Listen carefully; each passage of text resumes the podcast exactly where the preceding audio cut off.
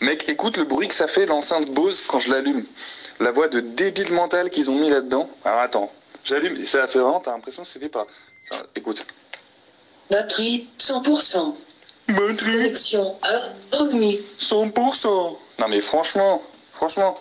Et au fait. Mais je te comprends, mon gars, mais tellement, tellement, une, un peu comme, je sais pas si t'avais vu en Indien dans la ville, mais euh, je me souviens, euh, Thierry Lhermitte, quand il allume son ordi, euh, de, son, ordi portable, il y a une petite meuf, euh, enfin, il y a une bonne meuf qui, euh, qui apparaît, qui lui fait hello, comme ça.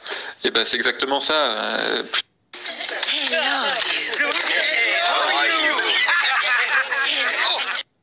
plutôt qu'une voix chelou, là.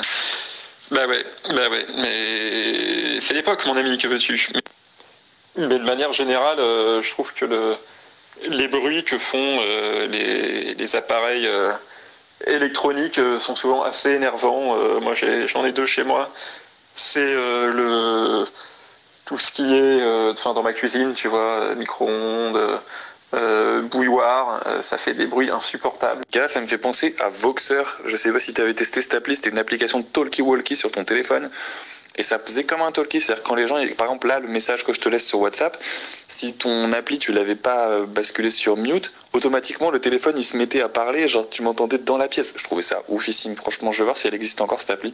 Je trouvais ça tellement bien, c'était trop drôle quoi. T'avais pas cette espèce d'intermédiation d'arrêt quoi, genre t'envoies un message, hop, euh, message reçu euh, par un, tu sais les, tubes là dans Paris là, les tubes pneumatiques. Pfff. Alors, salut mec, c'est moi, malin. Non, c'était direct, c'était cool, putain, c'était trop marrant. Je vais regarder tout de suite, tiens. Non, parce que tu vois, je pensais à ça parce que j'écoute McLuhan en ce moment et il dit qu'on vit dans un monde acoustique. Second, we have moved from jobs to role playing. And third, we have moved from central to decentralized forms of activity. C'est intéressant, ça, mon gars, en effet. C'est vrai que, euh, mais j'avais déjà vu ça, enfin, je m'étais déjà fait la réflexion. Elle m'a aussi donné dans cet exemple toujours des éléments qui étaient plus de l'ordre de l'énéagramme.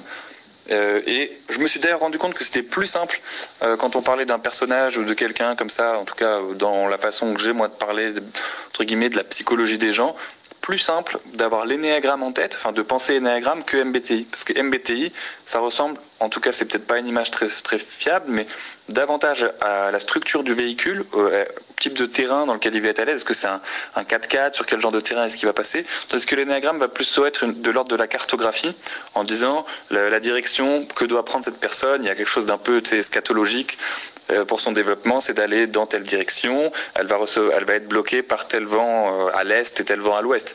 Mais en termes de terrain, de passer les éléments du terrain véritablement, de, de, de comme une, je sais pas, une chèvre, ah, pour créer ce genre de message comme ça, sur lequel il y a du texte